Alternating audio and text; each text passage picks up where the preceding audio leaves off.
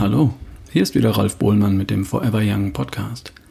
Heute geht es um die Einsichten eines Philosophen zum Thema Heilung.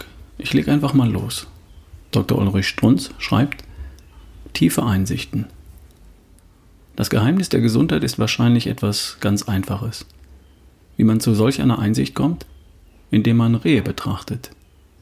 Ich habe das Glück, täglich inzwischen sieben dieser Tiere beobachten zu dürfen. Die sind gesund. Punkt klingt ihnen zu nebulös. Andererseits, Ärzten trauen sie auch öfter mal nicht so recht. An wen also wollen sie sich wenden? Mein Vorschlag. Fragen Sie doch mal Aldous Huxley, einer der großen Philosophen des 20. Jahrhunderts. Bekannt geworden mit seinem Buch Schöne neue Welt. Der war selbst schwer augenkrank und hat sich deshalb Gedanken gemacht. Und denken konnte der. Da lesen Sie eingangs so beruhigende Statements wie unser Wissen über Körper und Seele des Menschen ist begrenzt und unvollkommen, und unsere Theorien darüber sind zugegebenermaßen nicht adäquat. Und dennoch existiert eine wirkungsvolle Heilkunst.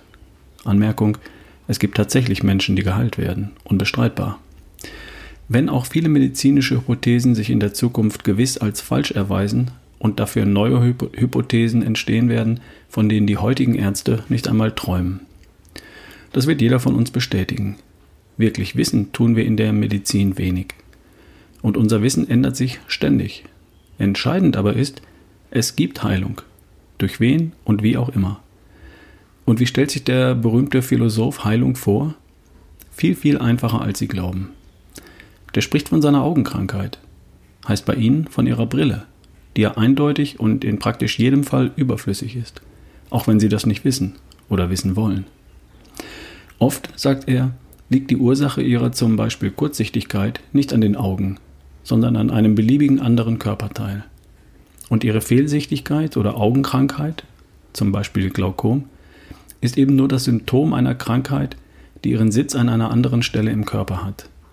Deswegen, so meint er, kann die Behandlung einer solchen Grundkrankheit an anderer Stelle zur Normalisierung der Sehgewohnheiten führen, also zum Verlust der Brille. Das wäre dann ein eindeutig nachvollziehbarer Beweis. Natürlich, so meint er, käme es auch vor, dass die Augen selbst krank seien. Nur eine eingefahrene falsche Funktionsweise führt zu chronischer Muskelverspannung und zu einer Drosselung der Blutzirkulation. Ein Organsystem, dessen Blutversorgung ungenügend ist, wird besonders krankheitsanfällig. Dazu kommt, dass die einem Organ innewohnende Fähigkeit zur Regulation und Selbstheilung stark eingeschränkt ist, wenn sich einmal eine Krankheit in ihm festgesetzt hat. Und das ist sicher eine richtige Erkenntnis. Er meint also, wohl durch Selbstbeobachtung, dass es entscheidend darauf ankäme, Muskelverspannungen zu reduzieren und dadurch die Blutzirkulation zu steigern und die Vis Medicatrix Naturae wiederherzustellen. Das wirklich Dumme an all dem, was Sie soeben gelesen haben, ist, es funktioniert.